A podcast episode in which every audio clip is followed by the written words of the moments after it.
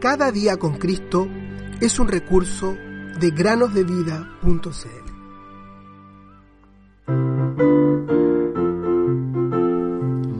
El Señor es mi pastor, nada me faltará. Salmo 23, 1.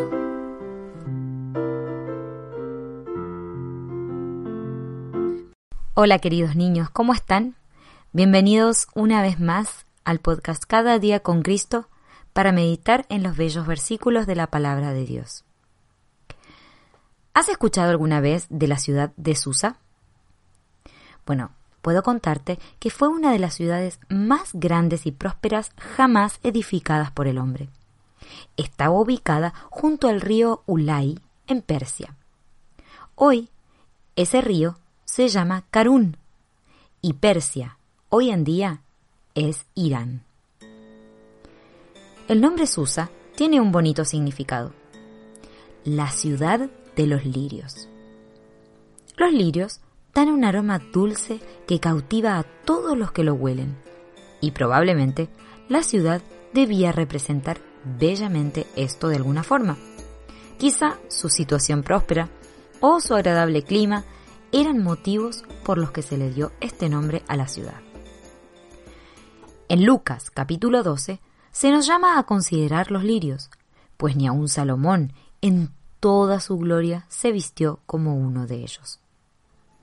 Cuando pensamos en esta gran y concurrida ciudad, es triste pensar que el juicio de Dios debía caer sobre ella, al punto de que toda su gloria se desvaneció hace muchísimo tiempo y solo se puede hallar gran cantidad de ruinas en el lugar donde antes estaba ubicada.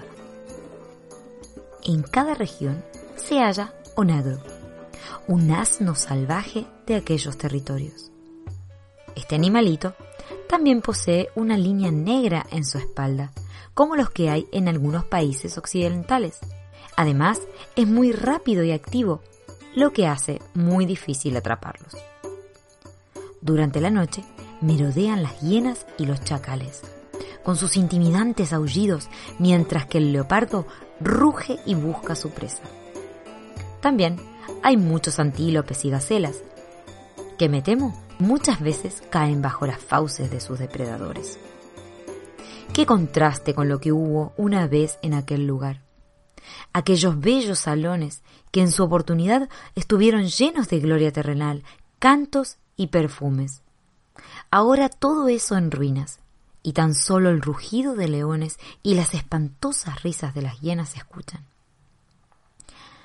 Es probable que esta ciudad de los lirios se haya construido antes de los días de Abraham, pues leemos que cierto rey de Elam, llamado Kedarlaomer, tomó a Lot como prisionero.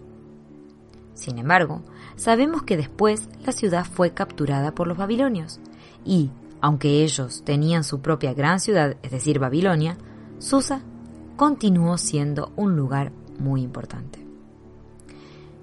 Daniel escribió, Cuando tuve esta visión, yo estaba en Susa, que es la capital del reino en la provincia de Elam.